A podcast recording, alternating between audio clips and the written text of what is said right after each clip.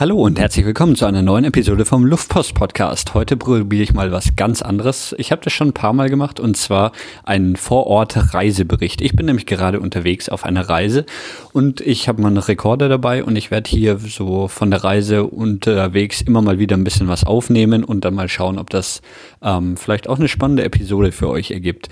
Ähm, ich bin unterwegs in Kasachstan und zwar bin ich für fünf Tage hier. Ich bin beruflich in Kasachstan. Ähm, und mache hier mit der lokalen Universität zusammen einen Workshop ähm, zum Thema Frontend-Webentwicklung und ähm, genau, deswegen hatte ich die Möglichkeit, nach Kasachstan zu fahren und ähm, verbringe jetzt die nächsten paar Tage hier in der Hauptstadt Astana oder Nur Sultan.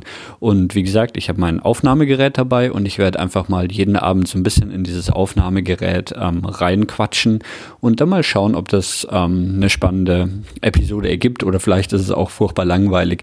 Wir haben das Ganze ja damals schon gemacht, als wir in ähm, Nordkorea unterwegs waren und ähm, das war zwar zwar ganz, ganz lustig, aber andererseits ähm, ist das Problem halt auch immer, dass man während so einer Reise noch ganz viele Eindrücke gar nicht verarbeiten konnte und ähm, auch erst ein paar Sachen danach wirklich versteht und man während der Reise dann vielleicht ähm, vielleicht Sachen erzählt, die dann doch so gar nicht wahr sind. Deswegen, ähm, ja, genießt diese Folge mit ein bisschen, ähm, mit einem leicht anderen Blick als die anderen Episoden, weil, wie gesagt, ich nehme das hier einfach so ähm, immer abends in meinem Hotelzimmer auf und ähm, ja, schauen wir mal, ob das was Spannendes wird. Jetzt ist gerade der erste Tag von meiner Reise. Ähm, wir sind gerade angekommen. Ähm, ich kann mal ein bisschen erzählen, wie wir, wie wir hierher gekommen sind. Ähm, ich bin unterwegs mit ähm, vier Kollegen. Ähm, einer davon kommt tatsächlich auch aus Kasachstan. Das heißt, ich hoffe, der kann mir so ein bisschen, ähm, ein bisschen Einblicke von der lokalen Bevölkerung auch geben. Der Rest kommt von überall anders aus der Welt und ähm, war noch nie in Kasachstan. Deswegen ähm, ja, ist auf jeden Fall spannend zu sehen. Wir sind ähm, losgeflogen heute Morgen in London ähm, und der Flug ging dann über Frankfurt und von Frankfurt dann nach ähm, Nur Sultan bzw. Astana. Und ich glaube, als erstes muss ich mal erklären, warum ich ähm, bei dem Namen dieser Hauptstadt, also das ist, wir sind hier in der Hauptstadt von Kasachstan und ähm, Genau, diese Stadt hieß bis vor kurzem, also eigentlich bis letztes Jahr hieß die Astana und das ist auch noch der Name, der relativ geläufig ist. Ähm, die Stadt wurde aber dann umbenannt, ähm, und zwar nach dem aktuellen Präsidenten, der nur Sultan heißt. Und ähm, nachdem wurde eben auch die Stadt umbenannt, deswegen heißt die Hauptstadt jetzt auch äh, nur Sultan. Nur Sultan, muss man dazu sagen, ist ein relativ gängiger Name hier. Also das, ja, weiß ich nicht, kann man vielleicht sich im Deutschen vorstellen wie Michael oder sowas. Also es heißen relativ viele Leute so. Ähm, zum Beispiel auch der eine Kollege aus Kasachstan, mit dem wir hier unterwegs sind, heißt auch mit Vornamen nur Sultan. Ähm, und ähm, es scheint so ein Ding hier des Präsidenten zu sein, viele Sachen ähm, nach sich umzubenennen. Und ähm, ja, deswegen wurde eben die letztes Jahr die Hauptstadt auch umbenannt. Ähm, wenn ich aber, also alle Leute, mit denen ich gesprochen habe hier, also zum Beispiel bei der Einreise oder auch ähm, dann bei, ähm, bei unserem Taxi zum, zum Hotel hier, ähm, eigentlich haben immer alle Astana gesagt und nicht nur Sultan. Genau, also so ein bisschen, bisschen zur Anreise vielleicht noch. Also wir sind mit der Lufthansa geflogen. Die Lufthansa fliegt täglich von Frankfurt ähm, nach Astana und ähm, das ist ähnlich wie der Flug, den wir damals ähm, auch nach Turkmenistan genommen haben. Der fliegt von Frankfurt, ist ein Direktflug nach Astana. Das sind fünfeinhalb Stunden, was relativ lang ist. Ich hätte nicht gedacht, dass es so lang ist.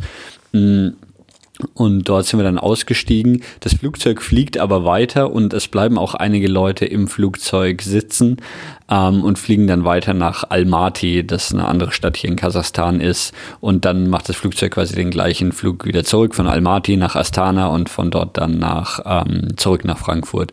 Und den Flug bietet die Lufthansa täglich an. Mm, das Flugzeug war bei uns relativ leer. Also ich würde sagen maximal ein Viertel voll oder sowas. Also es konnte sich dann quasi jeder irgendwie fast eine eigene Reihe holen.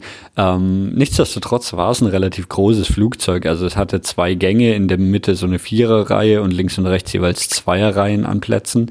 Ähm, genau, aber irgendwie war das relativ, relativ wenig ausgebucht.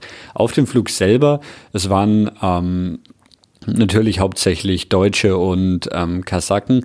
Es waren auch ähm, viele Russen da. Ähm, mein Kollege meinte auch, man erkennt ganz klar den Unterschied, wer, wer auf dem Flug Kasaken sind und wer, wer Russen sind. Und die Deutschen erkennt man ja wahrscheinlich eh so. Das sind so die drei großen Gruppen, die hier, ähm, die, die mit uns an, an Bord waren und dann hierher geflogen sind. Ähm, genau. Kasachstan ist auch, ähm, es hatte ich gar nicht so auf dem Schirm. Die Zeitverschiebung ist relativ groß. Also es sind zu London sechs Stunden, wenn ich das jetzt richtig im Kopf habe. Das heißt, wir sind quasi auch erst mitten in der Nacht dann hier gelandet. Das heißt, ich habe quasi noch gar nichts gesehen. Jetzt ist es gerade drei Uhr in der Nacht hier. Wir sind um Mitternacht gelandet. Ähm, und ähm, ja, genau, haben dann morgen direkt das, das erste Event zusammen mit der Universität. Ich habe dann am Freitag einen freien Tag, wo wir hoffentlich ein bisschen was von, von der Stadt und auch vom Land sehen werden. Und dann am Wochenende sind wieder Events mit der Uni zusammen, wo ich aber auch hoffe, zumindest so ein bisschen mit den Studenten in äh, Kontakt zu kommen und ein bisschen zu sehen, wie, wie auch so das Studentenleben hier in der Hauptstadt ist.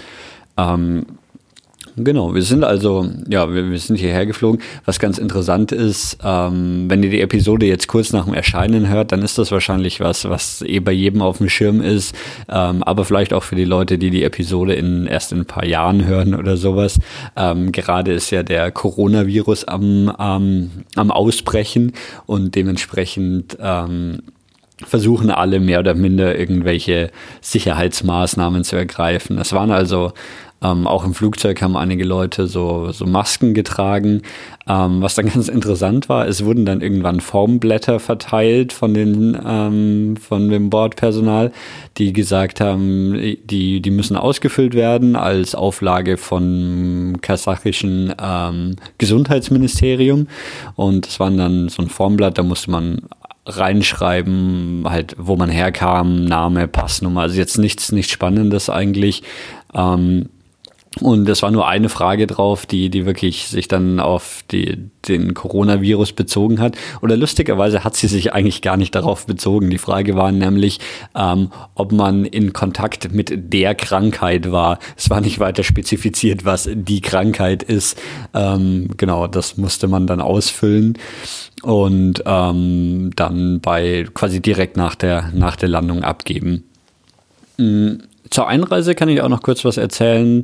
Also wir sind dann eben um ungefähr Mitternacht gelandet. Wir waren zu dem Zeitpunkt auch ein, wahrscheinlich das einzige Flugzeug, das dort gelandet ist. Ähm, und sind dann, sind dann eingereist. Die Einreise kann man mit einem deutschen Pass, kann man für eine gewisse Zeit ohne Visum einreisen. Das heißt, ich musste nicht im Vorfeld irgendein Visum beantragen, sondern habe einfach meinen mein Pass vorgelegt. Ähm, es laufen so einige, so, ja, wie nennt man das, Grenz, Grenzsoldaten, Grenzpolizisten rum oder sowas, die auch diese lustigen, viel zu großen äh, Mützen haben. Also diese, ja, halt so, so Schirmmützen oder wie nennt man denn das, was so, ja, was halt so äh, Militärs oft anhaben, aber einfach so ein bisschen zu groß. Und das, das war was, was ich in Nordkorea auch schon gesehen habe. Das ist immer ganz, ganz lustig zu sehen. Und dann die Einreise an sich, also ich habe meinen Pass halt vorgelegt. Ähm, und, und dann wurde kurz angeschaut, irgendwie Stempel reingemacht und dann hat aber die, die Einreiseoffizierin ähm, gemeint, ähm, dass sie noch ein paar Fragen an mich haben und haben dann meinen Pass ähm, an irgendeinen anderen Typen gegeben und dann bin ich dem halt hinterhergegangen. Ähm, der hat auch die ganze Zeit irgendwas Russisches zu mir gesagt. Ich habe nicht so viel davon verstanden. Ähm, naja, auf jeden Fall sind wir dann zu irgend so ähm, einem Tisch gekommen und auf diesen Tisch hat er dann meinen Pass gelegt und hinter dem Tisch saßen so drei, vier Leute in so weißen Kitteln und mit Atemschutzmasken, also die so ja, halt ausgesehen haben, wie, wie wenn sie in einem Labor arbeiten oder sowas. Und um den Tisch standen irgendwie ungefähr 30 aufgeregte Leute rum, die eben alle wahrscheinlich von dem Flug kamen, also hauptsächlich Deutsche, aber auch ein paar Russen und Kasaken und so. Es gab auch keinerlei Schlange, so einfach eine riesige Traube um diesen Tisch rum und jeder hatte irgendwie, ja, wollte halt wissen, warum, äh, wann er seinen Pass wieder haben kann oder was, was da vor sich geht oder so. Und dann war das irgendwie relativ chaotisch. Die haben dann irgendwie die Passdaten nochmal von Hand aufgeschrieben auf irgendwelche Papierlisten. Ähm, und man hat dann ein Formblatt nochmal oder so so ein Infoblatt gekriegt, dass man irgendwie zweimal täglich sein Fieber messen muss oder sowas. Ähm, und dann, ja, es war einfach so, so ein bisschen, bisschen Chaos und aber am Ende hat jeder seinen Pass gekriegt und die Einreise war zu dem Zeitpunkt ja auch schon durch. Also es war, ja, es war, glaube ich, so eine zusätzliche Aktion vom Gesundheitsministerium oder sowas, die ja, aber relativ, relativ chaotisch organisiert war und ähm, ja, dann, dann konnten wir quasi ins, äh, aus dem Flughafen raus und in die Stadt rein. Zwei von meinen Kollegen mussten auch zu diesem, zu diesem Schreibtisch und da, da haben sie dann dieses Formblatt gekriegt. Irgendwie zwei andere, die, die mit uns unterwegs waren, mussten da nicht hin. Also scheint relativ, relativ willkürlich zu sein. In Kasachstan selber, ich weiß gar nicht, ob es schon bestätigte Corona-Fälle gibt oder nicht, aber an sich ist es im Vergleich zu, ähm, zu jetzt Großbritannien, wo wir herkommen oder Deutschland oder sowas, ist die Anzahl der Fälle hier auf jeden Fall deutlich niedriger. Also an sich gibt es eigentlich ähm, ja, also es, es gibt, gibt, jetzt keinen akuten Grund, dass man, dass man solche Vorsichtsmaßnahmen treffen muss. Und andererseits sei natürlich auch dahingestellt, wie viel, wie viel das irgendjemand bringt, wenn irgendjemand meine Passnummer auf einen Zettel schreibt von Hand. Ich weiß nicht, ob das dem den Virus in irgendeiner Form ein, eindeckt, de, äh, ein, ein, ja, wie sagt man da? Ähm, naja. Genau, und dann, ähm, es ist in Kasachstan, ist es richtig kalt. Also aktuell, wir sind jetzt hier Anfang März, es hat aktuell, ja, also als wir angekommen sind, minus 15 Grad, morgen Nacht soll es bis minus 21 Grad sein. Also es ist wirklich, wirklich sehr kalt. Es liegt auch überall Schnee. Jetzt keine Schneemassen, aber es ist einfach so eine, so eine Schneedecke über, über die gesamte Stadt. Ähm, ja, und dann sind wir mit dem Taxi zum Hotel gefahren, in dem ich jetzt auch bin. Ähm, das heißt, ich habe nur so ein bisschen aus dem Taxifenster eben gesehen, wie es so in der Stadt aussieht. Die Stadt selber, und da werde ich morgen ein bisschen mehr drüber erzählen, ist so eine, die wurde, ähm, also es hat der, der Kollege aus Kasachstan erzählt, die Stadt wurde eigentlich erst in den letzten fünf Jahren so errichtet, wie sie ist. Ähm, und zwar ist das eben, ja, also es sind alles extreme Neubauten. Es wird auch immer noch, man sieht ganz viele Baustellen hier. Es sind ganz viele halt, ja, Hochhäuser, ähm, so super moderne Architektur, alles. Überall hast du irgendwie so LED-Screens und alle Häuser sind beleuchtet und die Brücken haben irgendwelche LED-Animationen drauf und sowas. Ähm, also zumindest hier im Stadtzentrum, wo auch das Hotel ist, in dem wir sind. Ähm, versuchen sie, glaube ich, den Eindruck zu erwecken, eine, eine sehr moderne Stadt zu sein oder sind sie auch. Also ich meine, ähm, es sieht alles deutlich moderner aus als, als irgendwie jetzt in London zum Beispiel. Ähm, genau. Ähm, ja, das war's so für, für meine allerersten Eindrücke. Was noch ganz interessant war, da muss ich morgen mal noch meinen Kollegen fragen, ähm, beim Landeanflug auf die Stadt, also man hat halt die Stadt gesehen, die ist ähm, ich muss mal schauen, wie viele Einwohner sie sind. Sie ist jetzt nicht extrem groß, aber schon, schon, eine, schon eine Stadt. Und ähm, die Stadt hat halt natürlich irgendwie geleuchtet überall, das hat man auch aus dem Flugzeug schon gesehen. Und dann war aber außerhalb so quasi um die ganze Stadt rum so kleine Siedlungen. Man konnte vom Flugzeug aus nicht wirklich erkennen, was das waren. Aber es waren halt irgendwie Zelte und neben jedem Zelt irgendwie ein Lagerfeuer. Es, also es sah ein bisschen aus wie Campingplätze oder sowas. Ich vermute jetzt nicht, dass irgendwie extrem viele Camper unterwegs sind. Deswegen vermute ich eher mal, dass das irgendwie, ich weiß nicht, Leute sind, die, die dort leben oder die die, nomadisch leben oder so. Ich frage mal morgen nochmal meinen, meinen Kollegen, aber das, ja, also es war, war ganz interessant zu sehen. Es war immer so ein, ja, so ein Zelt oder vielleicht auch ein kleines, eine kleine Hütte oder sowas. Das konnte man aus dem Flugzeug nicht richtig erkennen. Da hat halt ein elektrisches Licht rausgeleuchtet und dann war neben fast jedem von denen irgendwie ein kleines offenes Lagerfeuer oder sowas. So, so viel konnte man mh, mm, aus dem Flugzeug erkennen. Und ja, ich weiß, weiß ehrlich gesagt nicht genau, was das war, aber es sah ganz, sah ganz interessant aus, weil die Stadt ist halt wirklich so in the middle of nowhere. Also da ist halt außenrum, ähm, es ist leicht bergig, aber jetzt keine, keine, keine jetzt großen Berge, zumindest von dem, was ich beim Landeanflug gesehen habe, ähm, sondern halt hauptsächlich so, ja, flaches leeres Land, wüstenartig wahrscheinlich. Wie gesagt, ich habe es nicht gesehen und es liegt auch Schnee drauf, ähm, aber jetzt keine, keine großen Bäume oder Vegetation oder so. Und dann ist halt da die Stadt und ja, die ist eben so umrundet immer wieder von so kleineren Lagern von Leuten, die da irgendwie campen in, in irgendeiner Form oder wahrscheinlich eher leben. Aber ähm, ja, das ist ganz, Ganz spannend zu sehen. Ähm, ja, das war so mein, mein erster Tag und dann melde ich mich ähm, am nächsten Tag wieder, wenn ich vielleicht ein bisschen mehr von der Stadt gesehen habe, weil es dann auch hell war und ich hoffe, dass ich mich hier an den ähm, Jetlag angepasst habe. Wie gesagt, mittlerweile ist es Viertel nach drei hier und ähm, ja, dann bis morgen. Okay, Tag zwei ist gerade zu Ende gegangen und für mich ist es jetzt 1 Uhr 30 und ich sitze auf meinem Bett hier im Hotel und wärme mich gerade auf, weil wir sind gerade ähm, ja eine knappe Stunde durch die Stadt gelaufen auf dem Rückweg ähm, vom ähm, vom Essen gehen und ähm, es hat ungefähr minus 15 Grad draußen und ja da sind wir durch die Stadt gelaufen, um noch so ein bisschen was von der Stadt zu sehen. Ähm, aber ich glaube, ich fange mal vorne an zu erzählen, was wir heute so gemacht haben. Heute war so der erste ganze Tag, den wir in der Stadt hatten. Und ähm, wir hatten am Vormittag so ein bisschen freie Zeit und ich glaube, ich schaue einfach mal so ein bisschen die Fotos auf meinem Handy durch, die ich heute so gemacht habe und ähm, erzähle so ein bisschen von dem, was wir erlebt haben. Vielleicht hört man im Hintergrund auch, ähm, gerade bei mir haben sich vorm Hotelzimmer trifft sich irgendwie das Hotelpersonal und hört Handymusik und Rap dazu äh, irgendwie. Ähm, ich weiß nicht, ob man das hören kann, aber ähm, so ganz leise im Hintergrund vielleicht ähm, ganz lustig, was das Hotelpersonal hier so um, um ähm, halb zwei in der Nacht treibt. Ja, gestern habe ich eigentlich nicht mehr so viel gemacht, außer dann irgendwie direkt ins Bett zu gehen. Ich habe dann noch so ein bisschen ins ähm, kasachische Fernsehen geschaut, was da so läuft. Und es gibt drei ähm, kasachische Fernsehsender hier. Der eine heißt einfach Kasachstan. Ähm, auf dem lief gerade die ähm, so eine Animation von der kasachischen Flagge und dazu lief die Nationalhymne und danach hat er abgeschalten und es kam nichts mehr.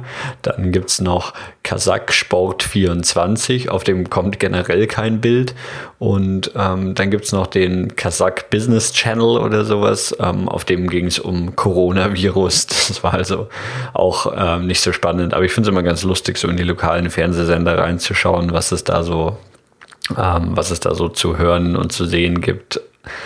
Genau, ähm, heute Vormittag, wie gesagt, hatten wir dann so ein bisschen freie Zeit, bevor unser Workshop in der Uni losgeht. Und ähm, die haben wir genutzt, um so einen kleinen ersten Spaziergang durch die Stadt zu machen. Also wie gesagt, heute tagsüber hat es auch schon so, ja, minus 10, 12 Grad. Und wir sind einfach mal vom Hotel so ein bisschen losgegangen, um uns die Umgebung anzuschauen. Und ähm, wenn man, wenn man Apple Maps aufmacht, um so zu sehen, wo man hier so unterwegs ist, ähm, dann fällt einem auf, durch die Stadt geht so ein großer Fluss, mir fällt gerade der Name nicht mehr ein, ähm, aber warte, das kann ich vielleicht kurz nachschauen. Und ähm, naja, auf jeden Fall ist dieser große Fluss in ähm, Apple Maps einfach überhaupt nicht eingezeichnet. Also es wird so getan, als äh, würde dieser Fluss überhaupt nicht existieren, ähm, obwohl der so einmal quer durch die Stadt geht und auch echt kein, kein kleiner Fluss ist, sondern ähm, ja, mindestens so breit wie die Themse ist, würde ich mal sagen, und halt einmal durch die Stadt fließt und das Hotel ist auch direkt an diesem Fluss. Aber Apple Maps hat offenbar noch nie was von diesem Fluss gehört. Also der Fluss heißt Ishim, habe ich gerade nachgeschaut. Genau, und da sind wir halt dann vom, ähm, vom Hotel aus so losgegangen und ähm, Richtung diesem Fluss. Der Fluss ist zurzeit komplett zugefroren und ähm, man kann also auf dem ähm, auf dem Fluss entlang laufen und das ist ganz ganz cool. Und dann sind wir quasi dem Flussbett entlang gefolgt auf dem Fluss. Ähm, man sieht auch, dass man da nicht nur drauf laufen kann, sondern so anhand der Spuren sieht man auch, dass man da mit irgendwie so Schneemobilen oder sowas drauf fahren kann. Und ich denke auch, dass man mit dem Auto drauf fahren kann. Wir haben jetzt zwar kein Auto gesehen, das da lang fährt, aber ähm, so ein paar Reifenspuren waren zu sehen und es ist auf jeden Fall ähm, fest genug zugefroren, Genau, und dann läuft man halt also auf dem, auf dem Fluss entlang, unter Brücken durch und sowas. Das ist eine ganz lustige Perspektive auf, die, auf so eine Stadt, die man halt sonst äh, normalerweise nicht hat. An einer Stelle war in den Fluss so eine Art ähm, Swimmingpool ein, reingefräst. Also da wurde das Eis halt quasi aufgeschnitten und daneben so aufgehäuft und dann so eine kleine Leiter reingemacht, dass man irgendwie da so Eisbaden gehen kann. Ähm, das war aber mittlerweile schon wieder zugefroren. Also wir, wir konnten da jetzt nicht Eisbaden gehen. Ich hatte es auch nicht vor, aber ähm, ja, es scheint auch wieder relativ schnell ähm, zuzufrieren. Genau, und dann sind wir halt so auf dem, auf dem Flussbett ähm, entlang gewandert und der Fluss teilt die Stadt so ein bisschen in, ähm, in die zwei Teile. Es gibt so den, den alten Teil der Stadt und den neuen Teil der Stadt, der gebaut wurde, ähm, um, um so die prächtige Hauptstadt quasi zu bauen. Und ähm, der alte Teil ist also, naja, so aus der ähm, Sowjetzeit, das sieht man auch relativ eindeutig so vom, vom Baustil her und sowas. Und der neue Teil ist eigentlich alles erst in den letzten ähm, zehn bis fünf Jahren oder sowas äh, entstanden und ist halt so alles super modern, ähm, natürlich auch so ein bisschen übertrieben prunkvoll und ähm, alles mit, ähm, mit irgendwie LED-Beleuchtung in der Nacht und so. Und unser Hotel ist eben auch in diesem ähm, neuen Teil, mm, in diesem neuen Teil der Stadt. Ja, genau. Und dann ähm, sind wir halt so quasi zwischen diesen beiden Stadtteilen auf dem Fluss entlang ähm, gegangen und eigentlich finde ich so diese minus 10 Grad oder minus 12, was wir jetzt heute hatten, gar nicht so schlimm. Ähm, schlimm wird's nur dann, wenn so, wenn so ein kalter Wind dazu kommt. Und ähm, das passiert natürlich so auf dem, ähm, auf dem Fluss selber relativ einfach, weil man da nicht geschützt ist von irgendwelchen Gebäuden, sondern man hat so eine große, weite Fläche, auf der nichts ist und da zieht dann der, der kalte Wind durch und dann wird's plötzlich doch richtig, richtig kalt. Ähm, und ja, dann fühlen sich diese minus, minus 10 Grad auch gar nicht mehr so warm an wie, ähm, wie minus 10, sondern doch deutlich kälter und dann wird es echt unangenehm und das Gesicht friert einem ein und sowas. Ähm, naja, genau. Und dann ähm, sind wir zum, zu so einem Park gekommen, der an dem Fluss gelegen ist. Ich glaube, der heißt einfach Astana Park oder Astana oder City Park Astana, irgendwie sowas wie das. Und in diesem Park ist so ein, so ein Freizeitpark. Also da gibt es Achterbahnen und Fahrgeschäfte und Essenstände. Ähm, das ist jetzt alles im Winter ähm, nicht in Verwendung, aber die ganzen Fahrgeschäfte und so stehen da halt rum, sind halt alle so ähm, ja, unter irgendwie Schneemassen begraben und so, aber es wirkt schon so, als ob es im Sommer alles ähm, offen wäre. Also es ist jetzt nicht irgendwie verfallen und verrostet und so, aber trotzdem so ein komplett verlassener Freizeitpark, in dem man ähm, einfach so, so reinlaufen kann. Wir haben dann auch versucht, so eine, so eine Schiffschaukel uns draufzusetzen, die war aber dann leider eingefroren und deswegen konnte man sie, ähm, konnte man sie nicht, nicht verwenden. Ähm, Genau, und dann ähm, sind wir in diesem Park so ein bisschen rumgegangen und von dem Park sind wir dann ähm, eben, bisher hatten wir eher so den, den neueren Teil, also diesen Neubauteil der Stadt gesehen. Der wurde wohl alles oder große Teile davon auch gebaut zur, ähm, zur Expo. Die, die Weltausstellung 2017 war in ähm, Astana und dafür wurden zum Beispiel extrem viele Hotels gebaut, die mittlerweile wohl alle ähm, relativ leer stehen und ähm, ja kaum mehr, kaum mehr in Verwendung sind.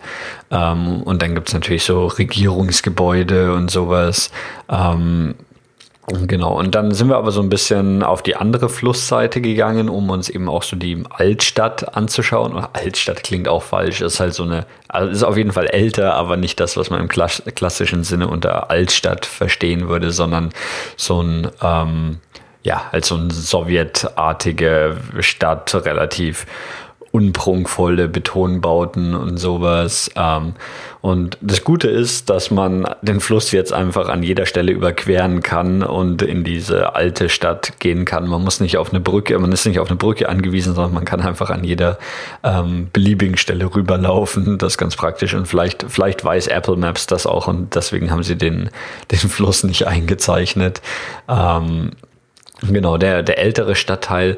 Wir haben jetzt nicht so viel davon gesehen. Ähm, es gab aber auch keine besonderen Sehenswürdigkeiten. Es irgendwie große Straßen, die da durchgehen. Aber im Gegensatz zu dem neuen Teil der Stadt ist in dem alten Stadtteil auch ähm, wirklich was los. Also da sind Leute unterwegs, da ist Verkehr und so. In dem, in dem neuen Stadtteil ist es relativ leer. Da kann man auch auf der Straße entlang laufen und ähm, wird nicht angehupt und sowas. In dem, in dem alten Stadtteil, da ist, ja, wie man sich halt eine größere Stadt vorstellen würde. Da gehen Leute essen, da fahren Leute Auto, da laufen Leute auf den Gehwegen rum und so. Da ist, ähm, ja, das wirkt eher wie eine, wie eine echte ähm, Stadt. Und genau, dann wollten wir da Mittagessen gehen ähm, und uns wurde gesagt, dass ähm, KFC, also Kentucky Fried Chicken, ähm, in Kasachstan viel besser ist als irgendwo anders auf der Welt. Deswegen wollten wir das ausprobieren und ähm, naja, ich kann euch sagen, es schmeckt genauso wie bei jedem anderen ähm, KFC auf der Welt auch.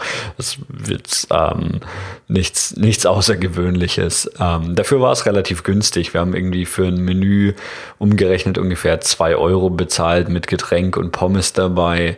Ähm, die Übersetzungen der englischen Karte waren ein bisschen, bisschen merkwürdig teilweise. Es gab ähm, einen Chef-Burger und einen Chief-Burger, die aber irgendwie, also wir haben einen Chef und einen Chief-Burger bestellt, die waren aber im Endeffekt genau das gleiche. Man konnte auf so einem Touchscreen bestellen, also wir mussten nicht mit, ähm, mit irgendwelchen Leuten sprechen und das Ganze konnte man dann ähm, mit Apple Pay bezahlen. Ähm, ich glaube sogar, dass Kasachstan vor Deutschland Apple Pay eingeführt hatte und ähm, bisher komm, bin ich auch noch nirgendwo an den Punkt gestoßen, wo ich nicht hätte äh, irgendwas mit Apple Pay und oder Kreditkarte hätte zahlen können. Das ähm, scheint hier wirklich relativ breit akzeptiert zu sein. Ich habe mich heute auch mit, mit einigen Studenten unterhalten, ähm, einfach so ein bisschen wie, was die so machen und ähm, auch so wie sie ihre Perspektive sehen. Und da war ganz interessant zu sehen, dass ähm, eigentlich alle irgendwie vorhaben, das, das Land zu verlassen. Also sei es nur für ein Praktikum, ähm, das sie im Sommer machen wollen. Ähm, und eigentlich macht jeder Student irgendein Praktikum im Sommer. Ähm, aber auch ähm, dann nach der Uni irgendwie beruflich, da sieht eigentlich keiner seine, seine Zukunft ähm, in Kasachstan. Ähm, und das hat aber auch dann die Auswirkung, dass alle Studenten irgendwie extrem zielstrebig sind und extrem gut ausgebildet sind. Also die sprechen alle sehr gutes Englisch, weil sie halt wissen, dass sie irgendwie, wenn sie ähm, was machen wollen, dann ins Ausland gehen und dass sie dafür halt Englisch sprechen müssen. Aber auch so, ähm, ja, an dem, was sie in der Uni lernen und so. Also die, die Qualität der Ausbildung scheint echt sehr gut zu sein und ähm, ja, die Motivation der Studenten, das ist ähm, halt auch ganz anders als alles, was ich jemals so bei mir an der Uni in Deutschland gesehen habe.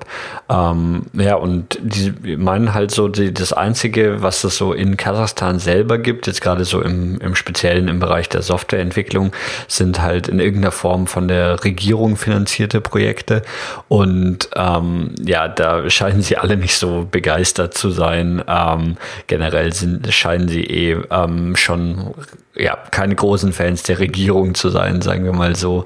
Und ähm, ja, die, also entweder halt nach Europa oder Amerika wollen sie irgendwie gehen oder halt nach Russland. Ähm, für die ist ja Russisch eigentlich alle die, die Muttersprache.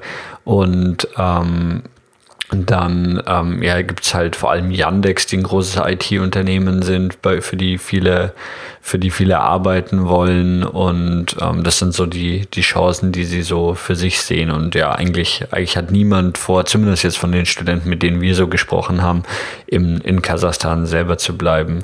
Ähm, ja, vielleicht sollte ich eh noch so ein bisschen bisschen was zu den Sprachen sagen. Also grundsätzlich ähm, wird im Land halt Russisch und Kasach gesprochen. Die werden auch beide in, in kyrillischen Buchstaben geschrieben, aber sind doch sehr, sehr unterschiedlich. Und die meisten Studenten, mit denen ich so gesprochen habe, ähm, können auch beide Sprachen. Und ich habe sie dann halt so gefragt, welche Sprache sprecht ihr denn so, wenn ihr euch untereinander unterhaltet? Und da meinten eigentlich alle so, ohne zu überlegen, so Russisch natürlich und haben sich total gewundert, warum ich die Frage überhaupt stelle, ähm, weil eh klar ist, dass jeder Russisch untereinander spricht. Ähm, und dann haben sie mir so ein bisschen erklärt, dass ja, ungefähr 90 Prozent der Leute im Land sprechen Russisch und nur ungefähr 60 Prozent der Leute sprechen Kasach und dann hast du halt quasi 50 Prozent Schnittmenge, die, die beide Sprachen sprechen. Aber grundsätzlich, wenn du irgendwie jemanden ansprichst oder so, ähm, dann würdest du es immer auf Russisch machen, weil die Wahrscheinlichkeit einfach viel höher ist, dass die, dass die Leute Russisch sprechen und ja, untereinander sprechen sie auch alle Russisch. Und ähm, als wir mit dem Taxi von der ähm, von der Uni eben in diese Bar gefahren oder wir sind nach, ja, wir sind dann in so eine Bar gefahren, wo wir mit den Studenten dann nach ähm, den, den Abend noch verbracht haben. Ähm, das war so eine ganz nette Bar, so in, ähm, ja, die Studenten haben es Hipster Bar genannt. Das war ja so, so eine ganz, ganz nette moderne Bar. Ich glaube, Hipster ist man in Kasachstan immer, wenn man sich so einen Hut aufsetzt und die Kellner haben alle irgendwie Hüte getragen. Ähm, naja, aber es gab auch so ähm, ganz, ganz leckeres und relativ modernes Essen und da haben wir dann eben mit den Studenten ähm, den, den Abend verbracht. Und wir sind eben von der Uni mit dem Taxi zu dieser, zu dieser Bar gefahren und ähm, da war auch eine Studentin bei uns mit dem Auto dabei. Und wir waren vier Leute, also einer musste, musste vorne neben dem Fahrer sitzen. Und ähm, das war dann ich. Also ich saß vorne auf dem Beifahrersitz und hinten saßen halt dann die drei, ähm, die drei anderen und eine davon eben die, die Studentin. Und ähm, die hat dann angefangen, irgendwie mit dem, mit dem Fahrer sich zu unterhalten. Und man hat aber gemerkt, dass sie, dass sie irgendwie ähm, sich, sich schwer tut, die Worte zu finden und so. Und sie hat uns dann eben gesagt, so ja, der Fahrer spricht nur, nur Kasach und kein Russisch und sie spricht quasi nie Kasach, deswegen muss sie sich da voll umgewöhnen und überlegen, wie, was denn die, was denn die Worte sind und wie man das dann jetzt in Kasach sagt. Und ähm, naja, auf jeden Fall hat der Fahrer sie wohl gefragt, das war ein bisschen merkwürdig, der Fahrer hat sie gefragt, ähm, ob wir ihn denn nicht respektieren würden, weil wir ihm ähm, oder ja, weil wir ihm nicht die Hand geschüttelt haben, als wir ins Taxi eingestiegen sind.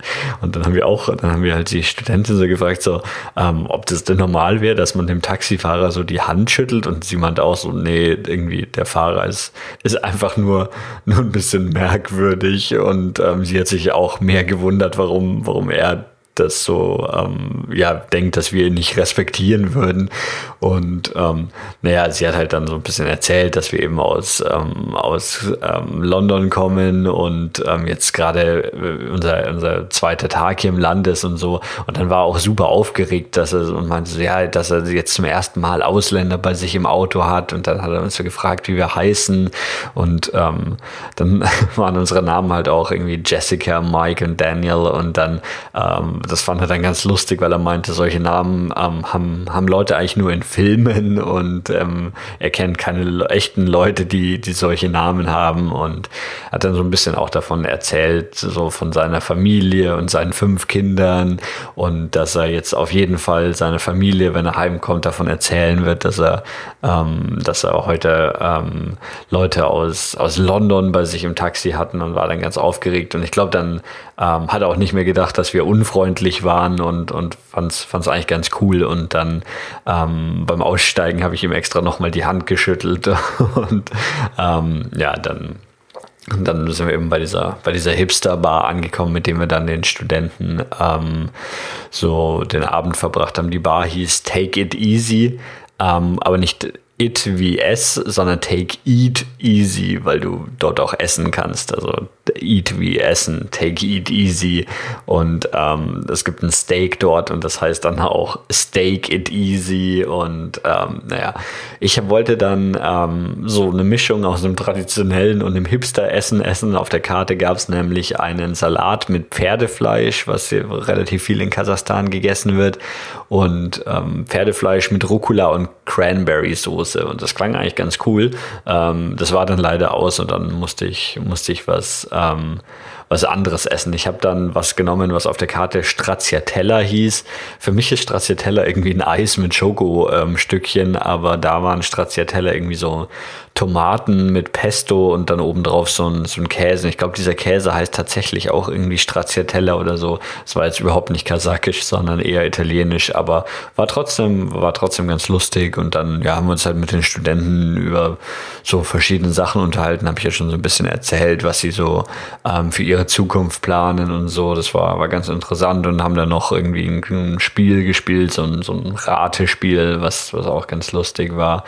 Ähm, Genau, das war so, so unser erster, erster Abend dann mit den Studenten. Ich habe sie dann noch so ein bisschen gefragt, ähm, was so die lokalen Apps sind, die, die jeder verwendet und eben weil, weil ähm, Apple Maps und Google Maps auch so schlecht sind. Und dann haben sie mir eine App empfohlen, die heißt, oder die nennen sie Double GIS. Die heißt aber eigentlich TUGIS, also die, glaube ich, die Zahl 2 und GIS, was wahrscheinlich für Geoinformationssysteme steht. Also so eine Karten-App, die aber nur Kartenmaterial für einzelne Städte hat. Und ähm, ähm für, für Astana ist eben das Kartenmaterial da da dabei und das wird auch lokal runtergeladen, dass das dann offline verfügbar ist. Und ähm, das ist wirklich beeindruckend, wie, wie extrem gut das Kartenmaterial dort ist. Also ähm, die Karten sind halt dann komplett offline verfügbar und du hast aber wirklich Stockwerksinformationen für öffentliche Gebäude. Jeder kleinste Fußweg ist eingezeichnet. Also das ist besser als, als Google Maps in selbst irgendwie in San Francisco ähm, ist, ist das noch detaillierter. Und ähm, genau, dann, ja, dass die Karten offline verfügbar sind, ist halt auch ganz praktisch. Das Handynetz funktioniert schon ganz okay und es gibt auch überall ähm, LTE oder 4G, aber es ist nicht so, wie man es irgendwie aus Europa kennen würde. Also es, es funktioniert schon, es ist aber, ja, ähm, so, so mittelmäßig schnell, also eher so, so wie so ein langsameres UMTS in den meisten Fällen. Manchmal ist es dann auch schnell, aber ja, deswegen ist ganz gut, dass die Karte ähm, runtergeladen wird. Und ähm, ja, die haben wir dann auch verwendet, als wir von der Bar eben, dann haben wir gesagt, wir wollen zu Fuß nach Hause gehen, was wir jetzt ähm, heute Abend gemacht haben, dass wir noch so ein bisschen mehr von, von der Stadt sehen und auch eben im Dunkeln was sehen, weil die Gebäude alle halt ganz, ganz cool beleuchtet sind und ähm, überall bunte LEDs, die Brücken sind so mit Regenbogenfarben beleuchtet und die Gebäude alle irgendwie mit lila und grünen LEDs. Ähm, und es sind halt auch alles so äh, Regierungsgebäude oder sowas, die aber dann so total kitschig beleuchtet sind. Und dann, weiß nicht, habe ich mich auch gefragt, so, naja, wenn, wenn es so das Bundesfinanzministerium in Berlin würde sich, glaube ich, nicht mit grünen und lila LEDs beleuchten, aber hier, ähm, ja, überall Animationen auf den Gebäuden und alles ganz bunt. Und es gab ein Gebäude, das war, das muss mindestens 500 Meter lang sein und auch ähm, ja, weiß ich nicht, 10, 15 Stockwerke hoch oder so. Und da ist die gesamte Gebäudefassade ist ein LED-Screen. Also nicht LED, es sind einfarbig, aber vielleicht sind es einfarbige LED oder, oder irgendwelche anderen ähm, Leuchtmittel und da laufen halt dann so Textanimationen drüber und ähm, ja, wie gesagt, das Gebäude ist ungelogen mindestens 500 Meter lang. Das ist ein riesiges Gebäude, das da in der Stadt steht und da sind wir halt dann so ja, überall an unserem Heimweg dran vorbeigekommen. Das war ganz, ganz cool zu sehen und ähm, ja, waren aber halt dann über eine Stunde in dieser Kälte draußen. Und ähm, ja, morgen haben wir dann noch ein bisschen mehr Zeit, um was von der Stadt zu sehen. Und ähm, dann haben wir einen freien Tag. Und es soll aber auch der kälteste Tag mit Temperaturen bis zu minus 23 Grad, glaube ich, werden. Und naja, da werden wir uns dann so ein bisschen anschauen, was die Stadt noch so zu bieten hat. So, dritter Tag, Freitagabend oder Freitagnacht, vielleicht eher 1.20 Uhr. Und ähm, ja, heute hatten wir einen freien Tag, deswegen hatten wir so ein bisschen mehr Zeit, touristische Sachen, ein bisschen die Stadt anzuschauen und sowas zu machen. Und ähm, ja, angefangen hat der Tag eigentlich ähm, mit einem Mittagessen im Hotel, wo ich zum ersten Mal das ähm, kasachische Nationalgericht probiert habe. Das wurde mir schon von allen Studenten empfohlen, dass ich das unbedingt probieren muss. Und das heißt Beschbarmak oder Beschbermak. Ähm, das ist ähm, kasakisch für ähm, fünf Finger und das heißt so, weil man das Gericht mit der mit der Hand isst. Allerdings habe ich es mit Besteck gegessen, weil es mir äh, so serviert wird. Und das Gericht ist hauptsächlich ähm, Pferdefleisch, was so das Nationalessen in Kasachstan ist. Und ähm, genau, also die Grundlage ist erstmal so ein, so ein gekochter Nudelteig in so Bahnen, also so, ja, wie, wie sehr breite Bandnudeln vielleicht, aber also sicherlich so 10 Zentimeter breit oder so, so gekochte Nudelbahnen. Ähm, oder so, ja, der Teig ist so ein bisschen wie, wie das Äußere von Maultaschen oder von so russischen Pelmeni vielleicht, ja, oder halt einfach so gekochter Teig. Und die werden so unten auf den Teller gelegt. Mhm, und dann kommt eben so das ähm, Pferdefleisch drauf. Das wird in dünne Scheiben geschnitten. Und dann ähm, obendrauf kommen noch so gegrillte Zwiebeln. Und ja, das war zum ersten Mal, dass ich in meinem Leben Pferdefleisch gegessen habe. Ähm, es ist aber auch nichts Außergewöhnliches. Es schmeckt jetzt nicht schlecht oder so. Wahrscheinlich am ersten wie Schweinefleisch. Jetzt nicht besonders zart. Hm, von der Farbe her ist es deutlich brauner als Schweinefleisch, aber, aber nichts wirklich Besonderes. Aber so als Gesamtes mit dem Teig und den Zwiebeln und so ist es schon, schon ein ganz okayes Gericht. Also sollte man auf jeden Fall zumindest einmal probieren, wenn man, wenn man schon da ist. Ähm, und dazu wird dann auch immer noch eine Suppe serviert.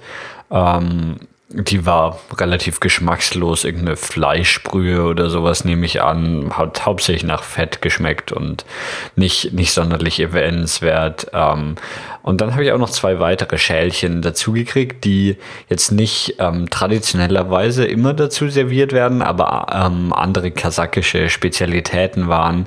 Und ähm, ja, das eine war so eine Schale, in der waren so weiße Kügelchen, vielleicht so einen Zentimeter Durchmesser. Und diese Kugeln waren ganz hart und trocken. Als erstes habe ich gedacht, dass man die vielleicht in die Suppe reinrühren muss oder so auflösen muss, weil es, es wirkte fast, ja, ich weiß nicht, wie so, ähm, ja, weiß ich nicht, Spülmaschinen-Tabs oder so, also so sehr trocken gepresstes, bröseliges Pulver. Ähm, ja, und ich wusste nicht so recht, was man damit machen soll. Also habe ich dann einfach mal gegessen und ja, ähm, habe dann auch die, die Kellnerin gefragt, was das denn ist. Und sie hat gesagt, das ist ähm, Käse. Und es war wirklich ganz bröselig und hat auch extrem intensiv geschmeckt. Also eigentlich mag ich ja so ähm, intensiv schmeckenden Käse, sowas wie Ziegenkäse oder so. Das mache ich eigentlich relativ gerne. Aber das war, boah, das, das war richtig sauer und, und fast, ja, fast so bitter. Und also einfach so, ja, ich weiß nicht, nicht so, dass man es hätte essen wollen würde. Und auch eher so bröselig als jetzt irgendwie so eine Käsekonsistenz, die man kennt. Ähm, und dieser Käse heißt wohl Kurd, also K-U-R-D ist, glaube ich, geschrieben und das ist auch so eine, so eine Spezialität hier. Und ja, ich bin, bin kein Fan davon. Also ja, ich kann mir schon vorstellen, dass wenn man, wenn man sehr extremen Käse mag, dass man sich daran gewöhnen kann, aber irgendwie ja, weiß nicht so recht. Und in der anderen Schüssel war so eine weiße, weiße Flüssigkeit drin. Und ähm, das ist ähm, Kumis und Kumis ist ähm, fermentierte Stutenmilch, also Pferdemilch, die irgendwie ja ähm, dann fermentiert wurde und dadurch auch ein bisschen Alkohol gebildet hat. Die hat ungefähr zweieinhalb Prozent Alkohol, also jetzt nicht kein, kein hoher Alkoholgehalt. Und das ist so das Nationalgetränk, nicht nur in Kasachstan, sondern in ganz vielen Ländern in der Region. Also in der Mongolei gibt es das auch viel. Um, ähm, und ich habe nur, ich habe nur so die Gabel reingetunkt in die Schale und das probiert und das ist einfach, das, das, ist einfach so abartig vom Geschmack her. Also auch wieder so säuer und also es hat überhaupt nichts mit Milchgeschmack zu tun, so säuerlich, bitter. Ja, ich kann es noch nicht mal richtig beschreiben. Es ist, es schmeckt auf jeden Fall einfach so widerlich. Äh, eine Kollegin hat es dann auch probiert, ein anderer Kollege wollte es gar nicht mehr probieren, nachdem er unsere Gesichtsausdrücke gesehen hat. Ähm, ja, bin auf jeden Fall kein ähm, großer, großer Fan davon. Und das hat so ein bisschen, das hat in Kasachstan den Ruf, dass das sehr gesund sein soll. Deswegen müssen das Kinder irgendwie auch oft trinken.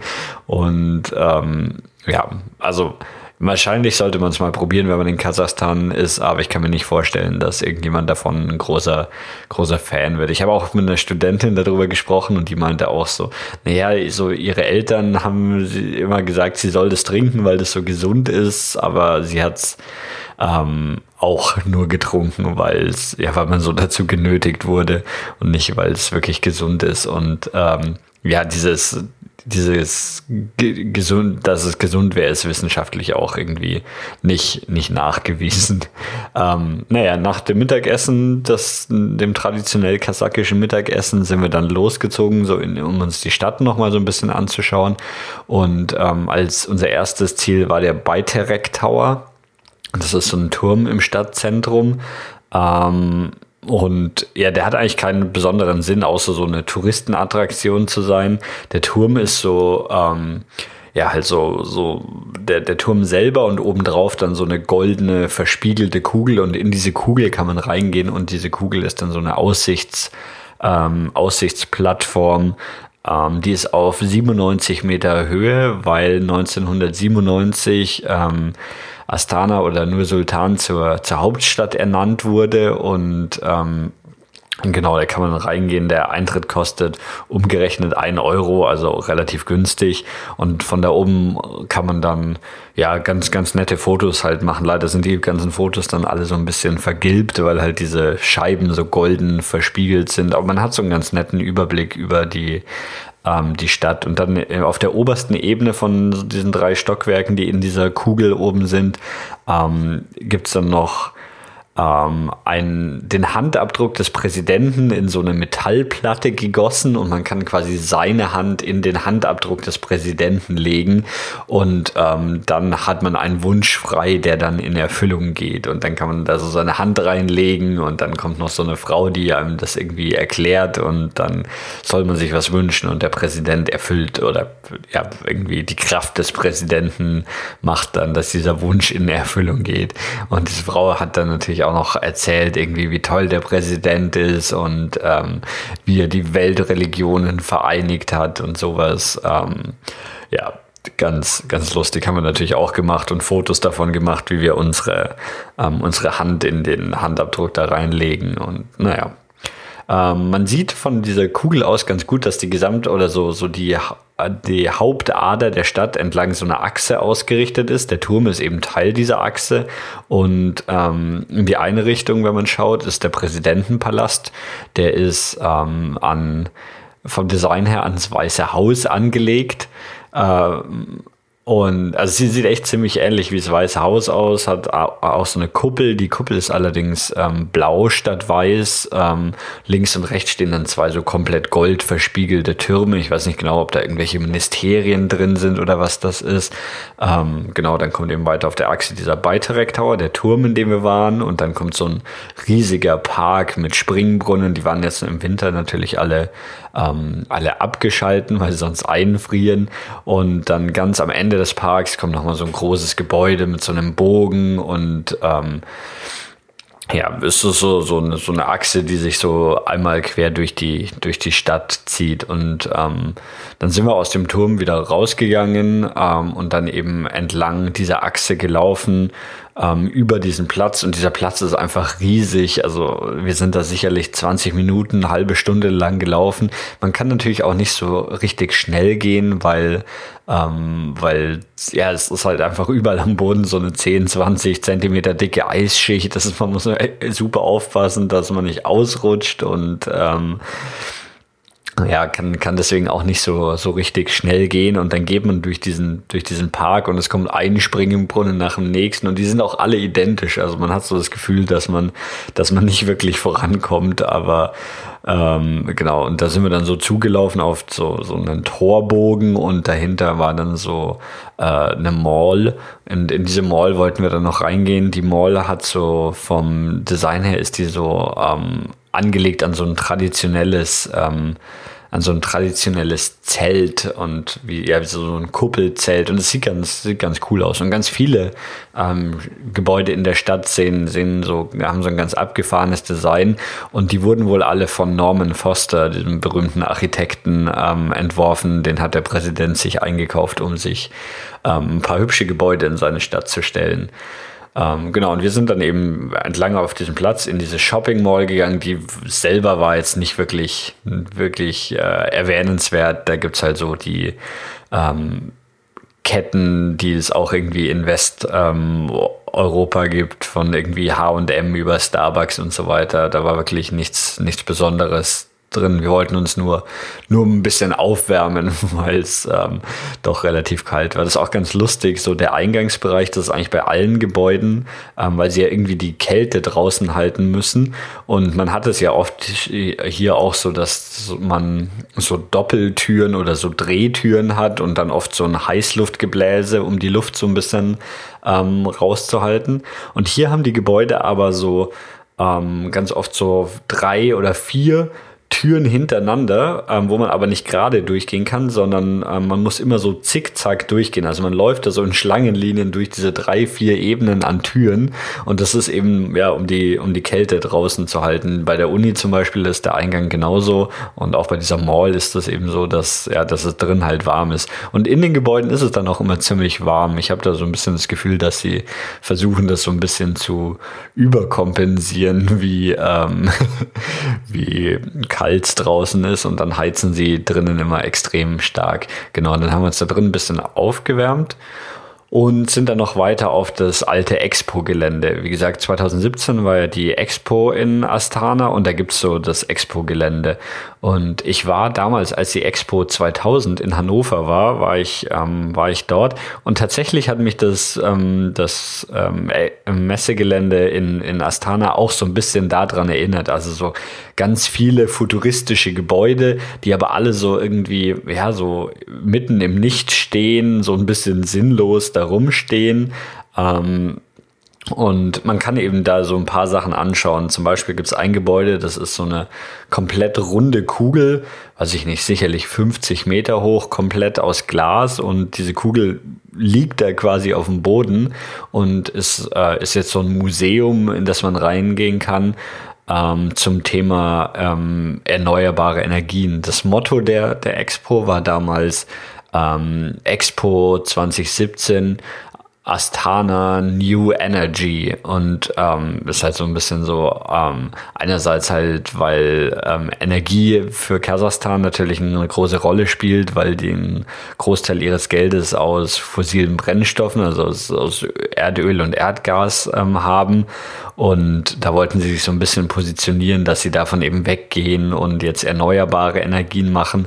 Und ähm, naja, alle Leute, mit denen ich so gesprochen habe, meinten aber so, dass Kasachstan eigentlich keinerlei Bewegung macht, um von ähm, fossilen Brennstoffen wegzugehen und sie keinen wirklichen Plan haben, wie das Land ähm, weiterhin Geld machen soll, wenn das Erdöl und das Erdgas mal ähm, nicht mehr so viel Geld einbringt.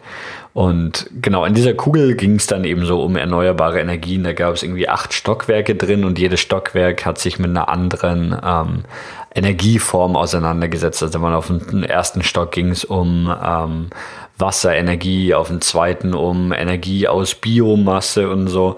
Ähm, das war alles schon extrem cool und extrem modern eingerichtet, eben ja alles jetzt drei Jahre alt, ähm, also mit ganz vielen interaktiven Screens und Projektionen und es sah einfach alles ultra cool aus so vom dem, was man lernt, hat das nicht so viel Wert. Also es war ähm, ja irgendwie, dann ging es halt in dem in dem Bereich über Wasserenergie waren hauptsächlich irgendwelche Wasserspiele oder so. Es ging jetzt nicht so viel um, wie man wie Wasserkraftwerke funktionieren oder so. Es ging, glaube ich, schon hauptsächlich darum, dass es cool aussieht.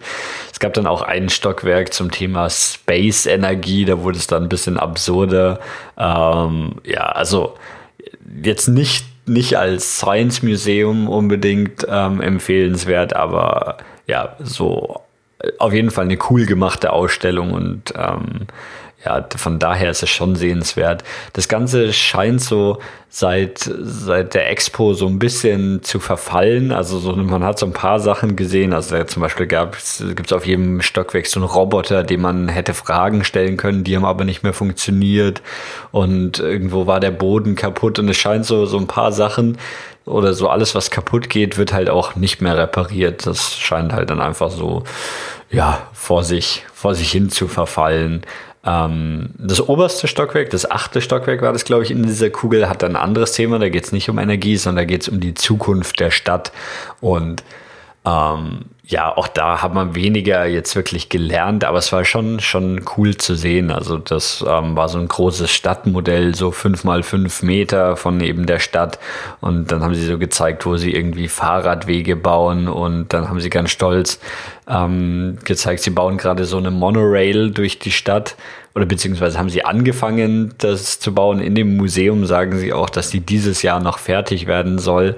Ähm, man sieht in der Stadt stehen überall so Betonsäulen, wo diese, ähm, wo diese Zugstrecke halt draufgebaut werden soll. Ähm, aber diese ganzen Baustellen sind relativ verlassen und seit irgendwie einem Jahr wurde da nicht mehr weiter dran gebaut. Und es stehen halt jetzt einfach so, ähm, ja, so Betonsäulen in der Stadt rum, wo eigentlich diese Monorail hätte drauf kommen sollen, aber irgendwie scheint die Finanzierung dafür nicht mehr so da zu sein. Und deswegen ähm, ja, äh, stehen da jetzt nur diese Säulen rum und davon wird eben auch gesprochen. Aber man hat auch einfach so eine coole Aussicht über die gesamte Stadt aus dieser Glaskugel raus. Das war dann auch gerade noch so später Nachmittag, Sonnenuntergang und so. Ähm, und da konnte man auch noch ein paar coole Fotos machen. Und architektonisch ist eben auch dieses, dieses ganze Expo-Gelände und auch speziell diese Kugel doch ähm, super sehenswert. Das war, war schon ganz cool. Ähm, ja, das war dann so unsere Touristentour durch die Stadt und als nächstes sind wir dann ähm, Abendessen gegangen und zwar mit ähm, einem von meinen Kollegen, der ähm, aus Kasachstan kommt.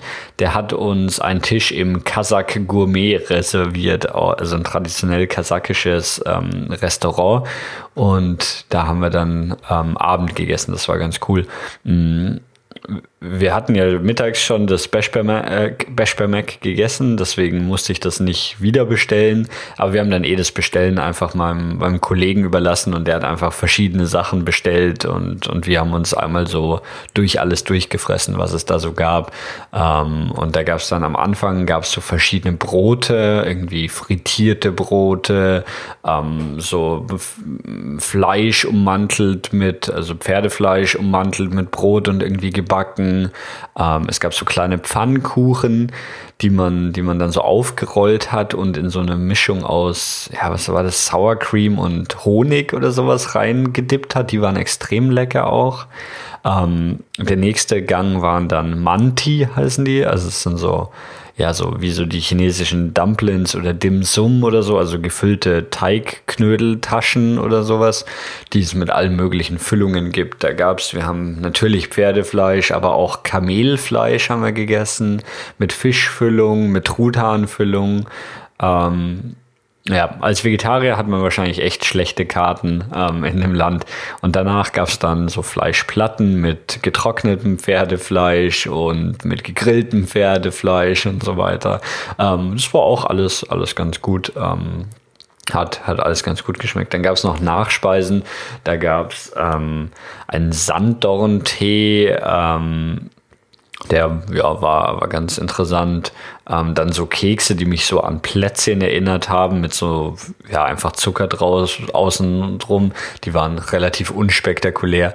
Ähm, es gab dann noch so Schokoladenkügelchen mit so weißer Schokolade. Die sahen eigentlich ganz lecker aus. Dann habe ich so eins davon gegessen und dann stellt sich raus, außen ist zwar Schokolade, aber innen war wieder dieser Kurtkäse, also dieser, den ich mittags schon hatte. Ähm, das kam dann ein bisschen überraschend und ähm, war dann gar nicht so lecker wie, ähm, wie ich es gedacht hätte. Es gab dann noch so ein, Sie haben es genannt, Hüttenkäse. Es war eigentlich aber so ein festerer Käse, der aber relativ süßlich war und noch Rosinen oder Cranberries drin oder so. Der war auch ziemlich lecker. Ähm, das war dann so, so die Nachspeise und wie gesagt dazu halt eher entweder dieser Sand, Sanddorntee oder ein kasachischer Milchtee. Ähm, ja, das äh, ist so die, das gibt es halt eigentlich immer dazu, den Tee. Ähm, genau, und nach dem Abendessen sind wir eigentlich dann wieder zurück ins Hotel und das war es dann so für den Tag. Ähm, morgen sind wir dann wieder den ganzen Tag in der Uni unterwegs ähm, und haben dann wahrscheinlich auch weniger Zeit für irgendwelche touristischen Sachen, aber vielleicht habe ich noch mal ein paar interessante Geschichten, was die Studenten so erzählt haben vierter Tag abends und diesmal gar nicht so spät. Es ist erst halb eins und ich bin schon wieder zurück in meinem Zimmer. Ähm, aber eigentlich gibt es von heute auch gar nicht so viel zu erzählen. Ähm, wir waren heute wieder den ganzen Tag an der Uni und haben da mit den, ähm, haben dort einen Hackathon veranstaltet, also so, eine, so ein Programmierwettbewerb, ähm, speziell der an Studentinnen gerichtet war. Und das ist jetzt kein spezieller Reisecontent, aber ich dachte mir, ist vielleicht trotzdem ganz interessant, so ein bisschen darüber zu erzählen. Ähm, ich weiß gar nicht, wie viel ich schon über die Uni erzählt habe. Also, dass die, die Uni eben hier ähm, in, in Astana so, die ist relativ groß, die haben 5000 Studenten, glaube ich, da. Es ist auch wohl extrem schwer, in die Uni reinzukommen. Also nur jeder achte oder neunte oder so, ähm, der sich bewirbt, bekommt auch einen Platz an der Uni. Und die Uni selber hat dann eben diese, ja, es ist ein riesiges Gebäude. Die Studenten leben auch am Campus und ähm, die Uni selber hat dann so eine riesige Eingangshalle oder nicht Eingangshalle, das ist so die Haupthalle der, der Uni. Das ist so, da sind die Gebäude links und rechts ähm, angrenzend und Ähm, dieser Zwischenbereich ist so ein Innenhof quasi, der ist aber überdacht und beheizt. Und da sind Springbrunnen und Palmen drin. Mich hat es so ein bisschen an Tropical Island oder sowas erinnert, also so eine, ähm, ja, und das, das ist die, die Haupthalle von der Uni und dann links und rechts von dieser Halle sind dann eben die einzelnen Fakultäten und Gebäude. Und die Uni selber ist, ja, ist, hatte jetzt gerade ihr zehnjähriges Jubiläum, ist also relativ relativ modern und ähm, eigentlich die Studenten kommen so aus dem ganzen Land und ziehen dann eben dorthin, um dort ähm, zu studieren. Und ähm, genau, wir haben da eben an ähm, heute für die für die Studentinnen, die dort ähm, Informatik studieren, diesen Hackathon veranstaltet, ähm, wo sie halt ja verschiedene Programmieraufgaben lösen mussten. Das Ganze ging drei Stunden lang und am Ende gab es dann die Ergebnisse und eine Siegerehrung mit Preisen und so. Das machen wir jetzt schon seit ein paar Jahren ähm, um eben auch so ähm, Frauen in der IT zu fördern. Und das ist interessanterweise auch die, die Uni dort ist, ist da sehr ähm, dahinterher.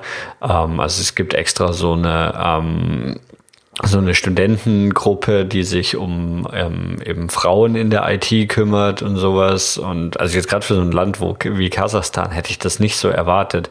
Aber andererseits ist eben auch, morgen ist der 8. März, der ähm, Weltfrauentag und der wird in so ähm, ehemaligen Sowjetstaaten auch viel mehr gefeiert als in, in anderen Ländern. Also wir waren am 8. März 2014, glaube ich, in ähm, Kiew und da war eben auch Weltfrauentag und da waren auch überall irgendwelche Aktionen und es gab Geschenke und man sieht jetzt auch hier schon in der Uni werden überall ähm, Stände aufgebaut, wo es Blumen gibt, nicht nur in der Uni, sondern auch natürlich außerhalb der Stadt. Und ähm, ja, also es ist ein, ist ein Feiertag und da wird irgendwie, also dies, diesmal fällt auf den Sonntag, deswegen ist es jetzt nicht so ähm, ist kein, kein freier Tag. Ich weiß nicht, ob er sonst wirklich frei ist, aber es ist auf jeden Fall so ein großer, großer Feiertag, auf den auch schon so Tage im Voraus drauf ähm, hingefiebert wird und vorbereitet wird.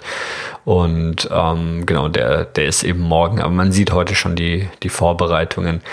Ähm, genau, und bei unserem Hackathon haben, ich glaube, 120 Studentinnen teilgenommen, die eben dann ähm, da drei Stunden lang verschiedene Aufgaben gelöst haben. Am Ende war dann Siegerehrung. Es gab drei verschiedene Schwierigkeitsgruppen. Es war ganz, ganz lustig. Ähm, in der einfachsten Schwierigkeitsgruppe hat eine gewonnen, die wurde dann eben auf die Bühne gerufen und dann meinte sie so, nein, nein, das muss ein Fehler sein. Ich glaube nicht, dass ich gewonnen habe. Ich kann gar nicht programmieren oder ich habe erst vor ein paar Wochen eben extra für diesen Wettbewerb Programmieren gelernt. Und ich bin eigentlich ähm, Biologiestudentin und war so super schüchtern und aufgeregt, aber tatsächlich war die in der, in der Einsteigergruppe die beste und hat da den, den ersten Platz belegt. Und ähm, ja, da hat man auch mal wieder, ich habe es ja, glaube ich, ähm, gestern oder so schon erzählt, das einfach so beeindruckend zu sehen, wie, wie motiviert die, die Studenten da wieder alle sind. Und ähm, wir haben morgen noch eine ähm, so eine Runde, wo man, ähm, wo wir eben nochmal durch die, durch die Fragen gehen und, und die Lösungen zeigen und so. Und das ist eben an diesem Internationalen Frauentag, ähm, an einem Sonntag in der Früh in der Uni und mehr als die Hälfte der, der Teilnehmer haben sich angemeldet, dass sie morgen auch kommen werden.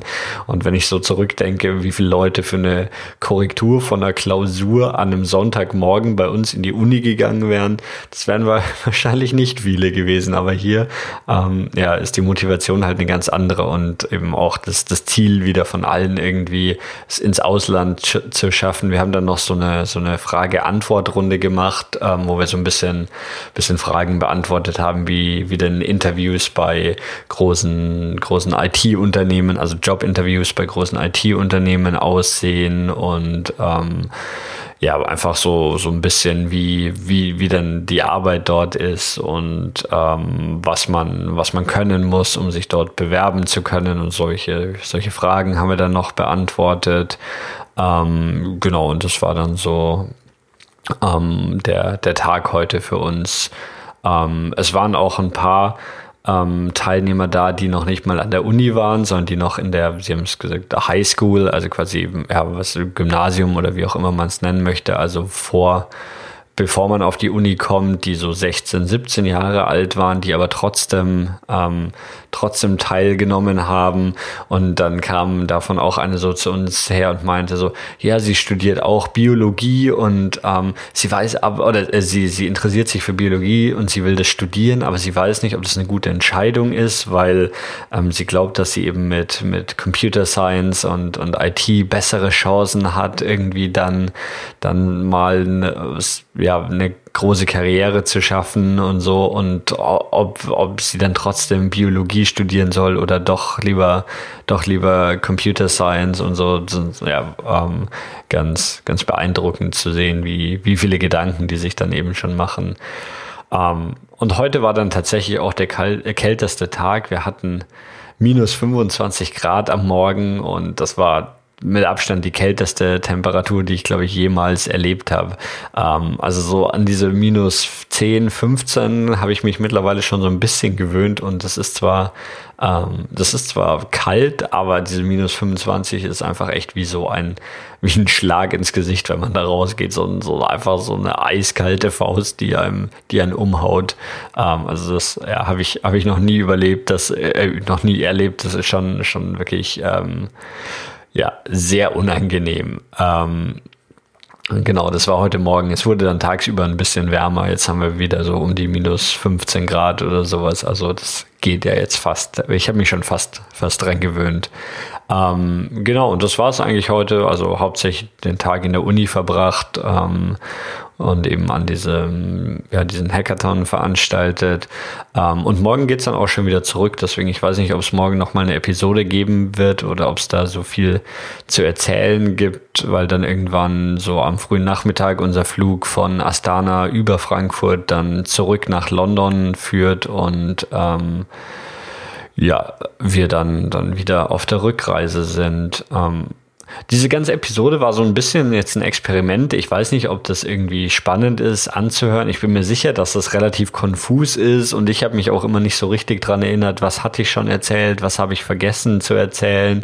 Es ist so ein bisschen unzusammenhängend und deswegen, ähm, ja, aber ich wollte es einfach mal ausprobieren, weil wenn man halt immer so direkt vor Ort aufnimmt, erinnert man sich an viele kleine Geschichten, die man vielleicht sonst vergessen hätte, wenn man die Aufnahme erst ähm, einige später macht und so die kleinen Lust lustigen Geschichten und Anekdoten, die es so auf einer Reise gibt, an die würde man sich dann vielleicht nicht mehr erinnern. Und deswegen dachte ich mir, ich probiere das mal aus. Es ist ein bisschen komisch, so alleine vor sich hin zu quatschen, aber ähm, wem die Episode nicht gefällt, der muss sie sich ja nicht anhören. Und ähm, andererseits habe ich mir gedacht, naja, so schnell komme ich wahrscheinlich auch nicht mehr nach Kasachstan. Deswegen ähm, nehme ich jetzt einfach mal auf, was ich so erlebe. Und ähm, genau, ich denke, das war's für heute und wahrscheinlich auch für diese Episode, außer es gibt morgen noch mal was ähm, Spannendes zu erzählen.